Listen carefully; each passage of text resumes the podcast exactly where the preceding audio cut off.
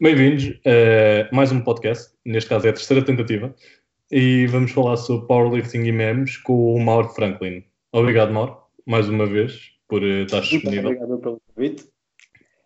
E antes de mais, eh, faz uma pequena apresentação, fala-nos sobre ti, o que é que fazes, eh, teu curso académico. Sou o Mauro Franklin, sou powerlifter, uh, pratico powerlifting competitivo desde 2015, uh, já tive um ou dois títulos nacionais. Para além do powerlifting, também sou licenciado na área do desporto, uh, tenho o curso de Condição Física e Desporto na Saúde, tirado na Escola Superior de Desporto Rio Maior. Para além disso, também faço, um, também estou ligado à área do CrossFit, sou treinador de nível 2 e sou treinador do CrossFit Leiria. Um, tenho uma página de memes, memes, memes, memes. Uh, Franklin Lift, provavelmente já vamos falar sobre isso, portanto, não quero estragar já, não quero dar já spoilers. Ah, sim, isso vamos falar, de certeza. Mas antes de mais, um, queria te perguntar uma coisa. Uh, eu no ginásio um, e pronto, no ginásio comercial existe muitas questões relativamente ao que é que é o powerlifting, o que é que é o alterofilismo, o que é que é o crossfit, tanto que a maioria das pessoas uh, começam a confundir tudo e dizem que é tudo crossfit. Uh, o que é que é o cross, o, o powerlifting?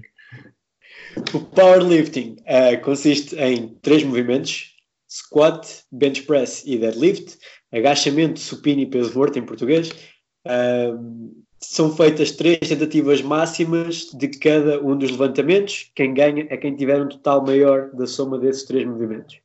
Uh, é semelhante ao alterofilismo no que toca ao desenvolvimento e ao desenrolar da competição, uh, mas os movimentos são completamente diferentes. Também não tem nada a ver com o crossfit, porque o crossfit são bué de cenas uh, e o powerlifting são poucas cenas. Vá, digamos assim.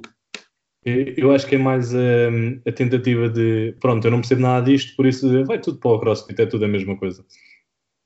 É yeah, Nota-se muito isso quando a malta começa a levantar uns pesos, uh, de repente está a fazer CrossFit. Porquê é que tu fazes o bench press assim com esse, com esse arco na lombar? Ah, é do CrossFit. Porquê é que tu fazes, porquê é que tu mandas a barra lá para cima? Ah, é CrossFit. Não interessa qual é que é realmente o desporto. Exato. A verdade e... é que se fores a ver, é CrossFit, porque o CrossFit é isso tudo Sim, Só que depois o powerlifting tem certos movimentos e o alterofilismo tem outros determinados movimentos. Sim, sim, e em termos de. Eu acho que de execução ainda são um bocado diferentes. Na parte do alterofilismo, na parte do, do agachamento, bench press e deadlift, eles tentam ainda ser muito semelhantes, mas mesmo assim eu acho que ainda existem algumas diferenças biomecânicas.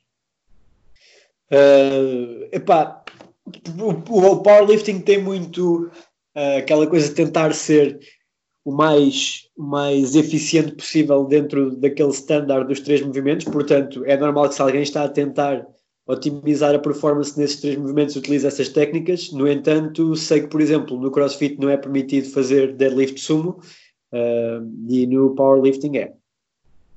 Pronto. E já agora que falaste nesse tópico de deadlift, bench press e squat, Uh, se calhar vamos decompor esses três movimentos e começamos com o squat. Queria que me falasses uh, um pouco sobre a biomecânica do mesmo movimento e as diferenças entre high bar e low bar squat. Uh, um high bar squat começa por ser um squat mais vertical por norma do que um low bar squat. Claro que isso também vai depender da individualidade e da experiência da pessoa. normalmente o high bar squat é mais dominante, aqui dominante entre aspas, porque pode ou não ser, uh, dos tensores do joelho, ou seja, do, do quadríceps, uh, e enquanto o low bar squat é mais dominante dos tensores da anca, os músculos tensores da coluna, o glúteo, músculos posteriores da coxa, pode-se argumentar que uh, tem um papel ou não também no movimento do squat, mas normalmente a distinção é feita desse tipo o low bar squat mais cadeia posterior, high bar squat mais cadeia anterior. Ok.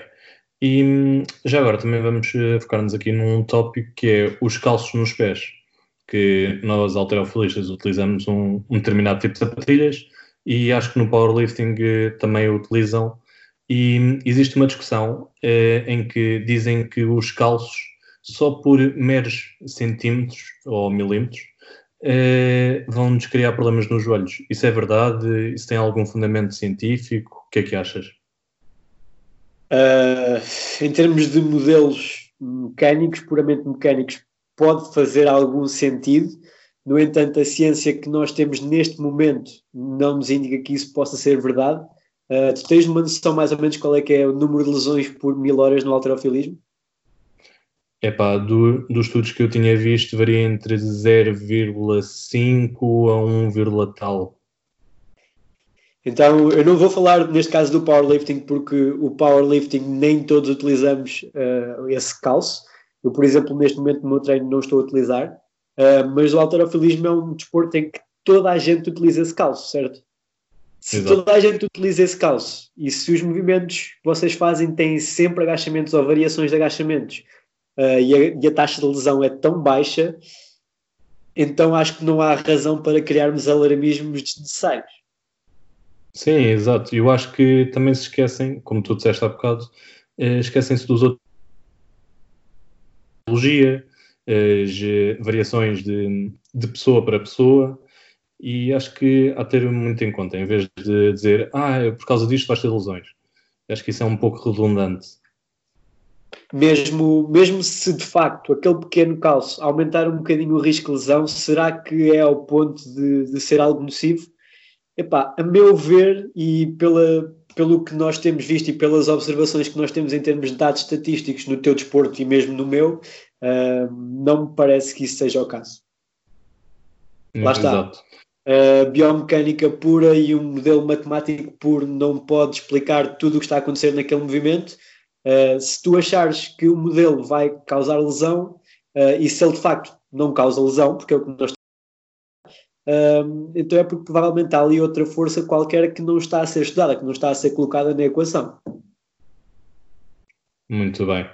E se calhar agora passamos para o Bench Press e queria-te falar sobre uma experiência pessoal e é o que eu tenho feito ao longo dos tempos, mas já comecei a, a ver outras coisas e se calhar não estou a fazer o mais correto possível que é a trajetória da barra. Eu antes eh, dizia sempre a atletas e a clientes meus para que a trajetória da barra fosse linear.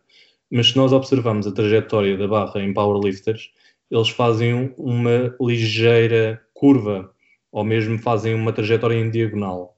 Quais são os benefícios desse tipo de trajetória em termos eh, de força, mas também em termos eh, dos casos das lesões? Uh, a descida feita dessa forma, uh, a descida não é tão em arco como, como a subida, mas a descida feita dessa forma mais diagonal vai trazer a barra a uma posição mais baixa e essa posição, para além de ser mais vantajosa uh, em termos de produção de força, também acaba por ser mais segura. Nós no powerlifting tentamos sempre manter a posição de depressão e retração das omoplatas durante o movimento do bench press.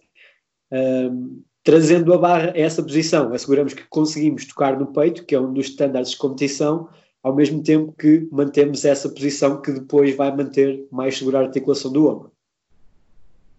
Ok, boa. E acho que também falaste num tópico interessante que é a questão das omoplatas. Isso já é algo que eu tenho vindo a mencionar sempre aos meus clientes e, e ainda existe muitas pessoas que opa, não têm noção completa de como é que os ombros omoplatas estão. E isso acho que é um ponto importante uh, nos, nós profissionais focarmos também nisso. Uh, o bench press em termos de segurança da articulação do ombro é um movimento um bocadinho estranho porque tecnicamente nós estamos a fazer duas forças opostas. Estamos a fazer uma força de juntar com as omoplatas, quase como se estivéssemos a puxar algo para nós, uh, e ao mesmo tempo estamos a empurrar com os braços.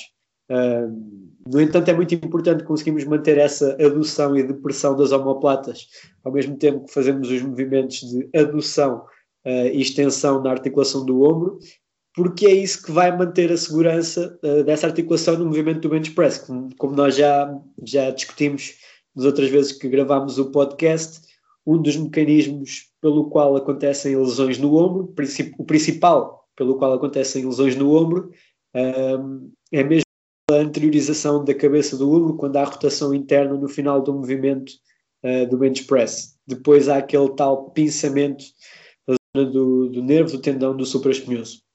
Uh, nós do powerlifting, nosso desporto, consiste em levantar o máximo de peso em três movimentos e um deles é o bench press.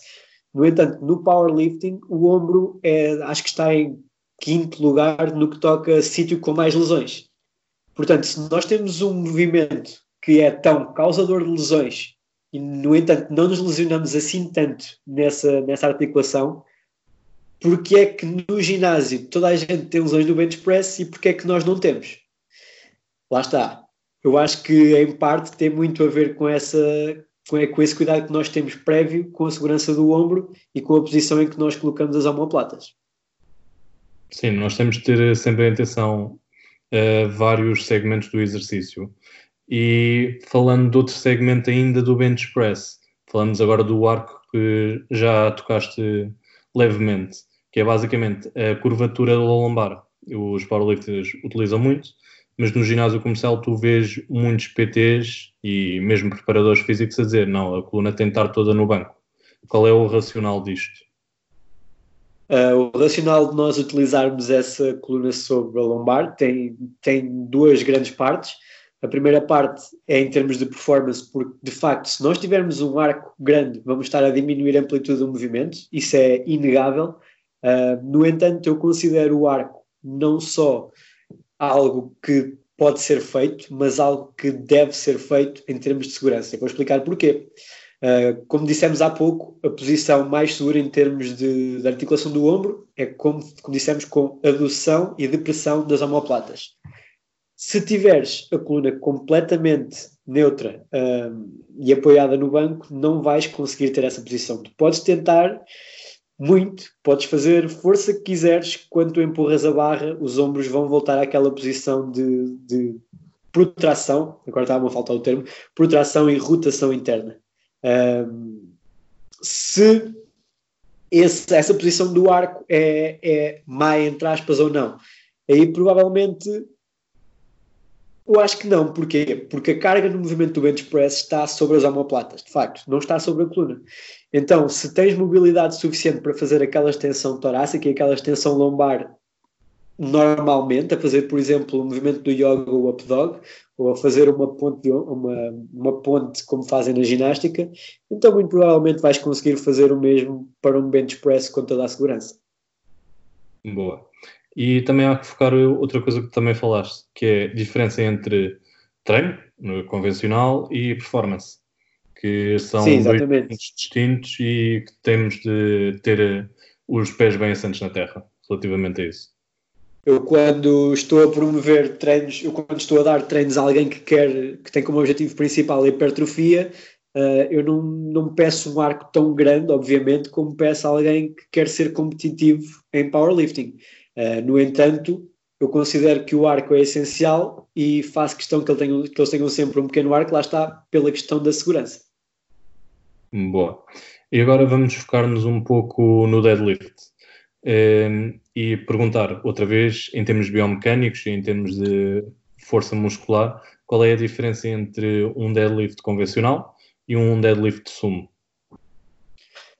Uh, o deadlift convencional e o deadlift sumo são igualmente difíceis uh, e tem muito a ver com, a, com as alavancas da pessoa e com a capacidade técnica e com a capacidade em termos de mobilidade. Normalmente, quem faz deadlift convencional são pessoas que têm mais força bruta, mas não têm tanta mobilidade, não conseguem ter tanta proeza técnica. E as pessoas que fazem o sumo deadlift, principalmente os melhores sumo deadlifters do mundo, são pessoas que têm técnicas quase absolutamente perfeitas. Em termos de biomecânica, o sumo deadlift tem a alavanca da anca mais pequena, portanto, em termos de extensão da anca, vai ser mais fácil um, e aumenta a participação dos extensores dos joelhos. No que toca ao deadlift convencional, vai haver uma maior participação dos tensores da, da anca e muitas vezes também dos tensores da coluna pela posição mais arredondada que normalmente os deadlifters convencionais assumem. Pois, e falando um bocado dessa lombar, tu achas que nós estarmos a dizer a toda a gente para não criar uma curvatura na zona lombar é eficaz e seguro ou tu achas que deve existir algum arredondamento? Um, por acaso tive contacto há pouco tempo com, com alguns estudos de, de imagens em, Uh, MRI, não me lembro do nome em português.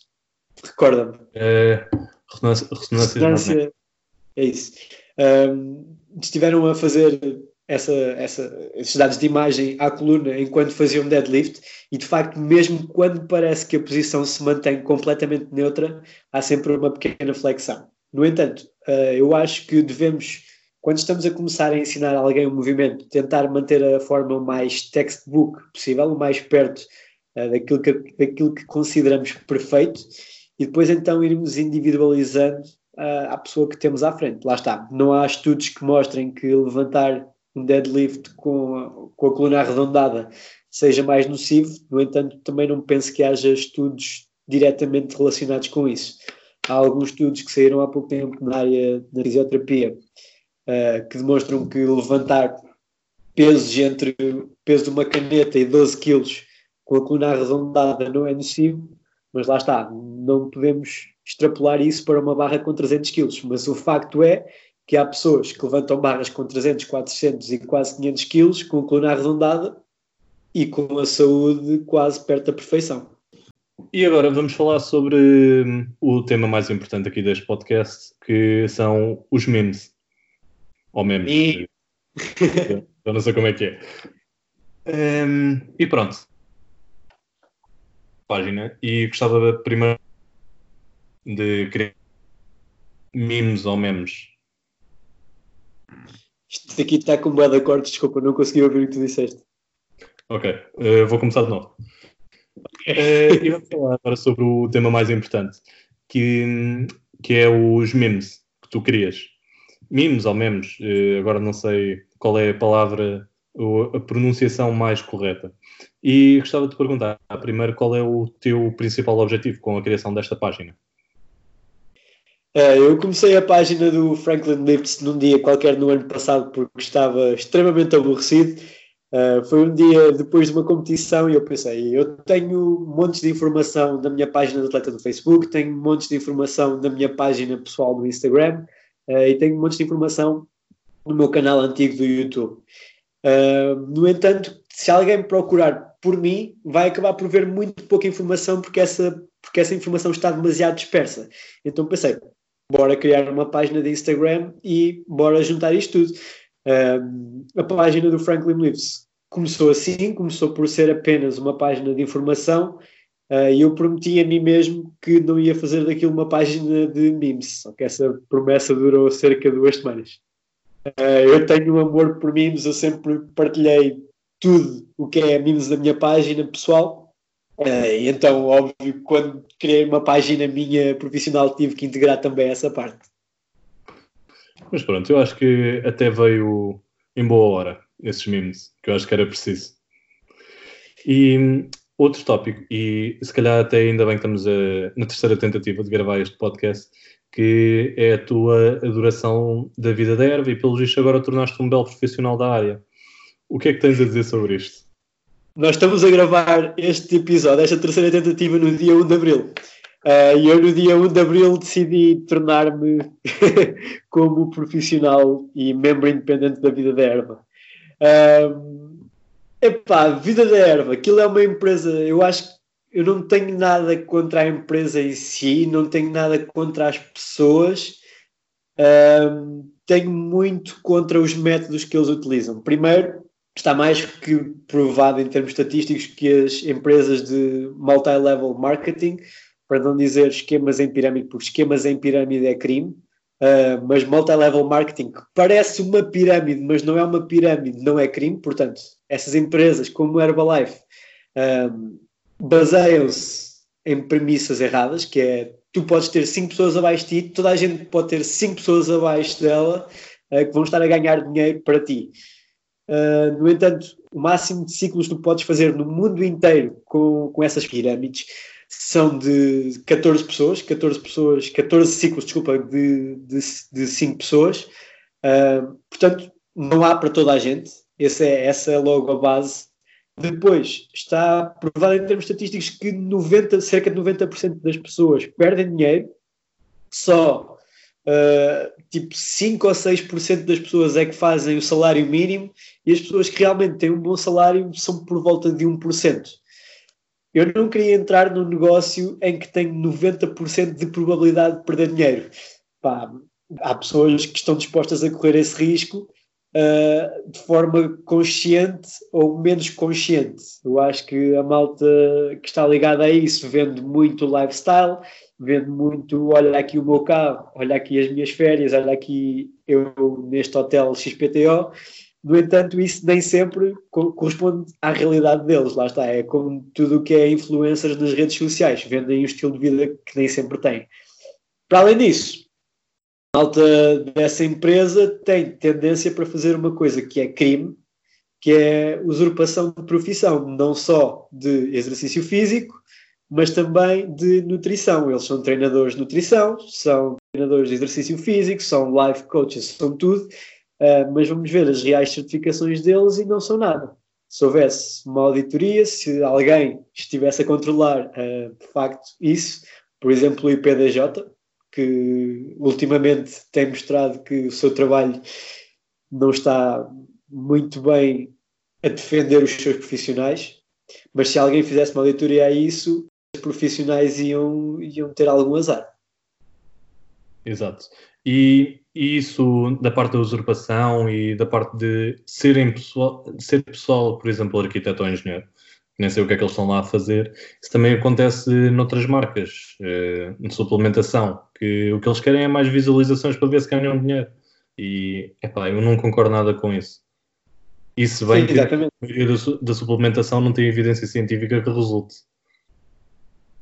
Nós agora temos, temos outra coisa, outro fenómeno a acontecer que não estava a acontecer das primeiras vezes que gravámos o podcast, que é o aparecimento de milhares de profissionais de fitness que não têm nada a ver com fitness. Uh, pessoas lá está, têm uma base de seguidores, são atores, são, uh, são apresentadores de televisão, são pessoas conhecidas só porque sim, uh, e de repente lembram-se: olha, vamos começar a dar treinos, pior ainda, vamos começar a cobrar para, para nós darmos treinos. e o pessoal aproveita-se assim e continua e começam a dar, fazer uh, o, o, papel do profissional de exercício físico sem valências para tal. Exato. E agora para terminar o podcast, queria que me dissesses os teus top 3 mitos. Uh, podem ser mitos que já fizeste na tua página, só para não estarmos a fazer spoilers. Então, três mitos, top 3 mitos. Uh, o primeiro mito AEJ, o AEJ, aquele AEJ velhão do, do aeróbio em junho, uh, o mito que é superior a cardio feito de outra forma, ou que só dessa forma é que tu podes perder gordura, pá, está mais que provado que o AEJ não tem, não tem benefícios extra em relação a cardio normal. E ainda há pouco tempo vi um, um bodybuilder muito, muito conhecido português a defender isso. Pá, está na altura de começarmos a não, não fazer olhos cegos à ciência. Uh, mais dois mitos. Lá está, já falámos há pouco dele, mas o, o, mito do arco da coluna no bench press fazer mal. Eu não me lembro de alguma vez ter visto alguém a lesionar-se na coluna ou queixar-se da coluna por causa de um arco no bench press. De facto, há pessoas que têm alguma dor aguda quando se colocam nessa posição na primeira vez muito provavelmente porque também ainda não têm capacidade para fazer extensão da coluna, porque ainda não construíram essa capacidade, mas lá está, não quer dizer que seja um movimento que é mau, a pessoa só não está preparada para fazer esse movimento. O terceiro mito, um mito que não sei porque ainda prevalece, o mito que os agachamentos não podem, que os joelhos não podem passar a ponta do pé no agachamento. Uh, eu lembro-me de estar na faculdade em 2014, em Metodologia da Investigação, e eu queria fazer um estudo, obviamente, sobre isso, porque nós éramos obrigados a fazer um estudo para essa cadeira, uh, e eu queria, de facto, provar com, com a evidência que já havia na altura que os joelhos podem, na boa, passar o, a ponta dos pés no movimento do agachamento. Uh, a minha professora não me deixou e disse-me: Oh, Mauro, isso está mais que estudado, sabes que, que isso faz mal, tu arranja-me outro tema. Pá, e eu fui obrigado a arranjar outro tema. Se alguém estiver aí de, da Escola Superior de Desporto Rio Maior, foi a senhora dos tatás e dos tetés. Nós, eu, Eles vão perceber de certeza. Nós também na nossa faculdade temos uma professora de fitness que também defende que os joelhos não devem passar a ponta dos pés. Por isso, é, é um percebo... global. Lá está, são professores de faculdade e havendo tanta evidência que vai no sentido contrário, não conseguem tirar aquela ideia da cabeça. Sim, uh, acho que é preciso existir uma reformulação na, nas cadeiras e principalmente no, na evidência que apontam. Nós também estivemos a falar há pouco tempo sobre, lá está, sobre o incentivo que tu tens para ser professor de faculdade. Se não me engano, até foi quando eu fui a Lisboa ter convosco. Uh, e vocês disseram que os professores ganham um valor estupidamente baixo. Portanto, qual é que é o incentivo para os melhores profissionais quererem ser professores? Lá está, muitas vezes, se calhar, acaba lá quem tem que ir para lá e não quem quer ir para lá e quem tem realmente conhecimento para isso. Depois, a informação que se propaga daí para a frente acaba por não ser a melhor. Exato. Olha, mais uma vez, obrigado uh, por todas as tentativas que temos feito deste podcast e vamos ver certamente em pelo menos mais dois, mas ainda não vou fazer spoiler. E hum, agradecer-te e desejar-te as felicidades nesta quarentena forçada. Muito obrigado. Eu acho que esta terceira tentativa foi a melhor até agora, portanto, ainda bem que as outras duas não deram. Uh, para quem não me conhece, novo, eu sou o Mar Franklin, uh, estou nas redes sociais, principalmente no Instagram, no, no Instagram Franklin Lifts. E é isso. Se quiserem falar comigo, mandem-me mensagem. Se forem uma miúda boeda sexy, não me mandem mensagem que a minha namorada não vai gostar da situação. Sim, ainda manda o cão contra a pessoa. então vá, muito obrigado, Mauro. João, muito obrigado.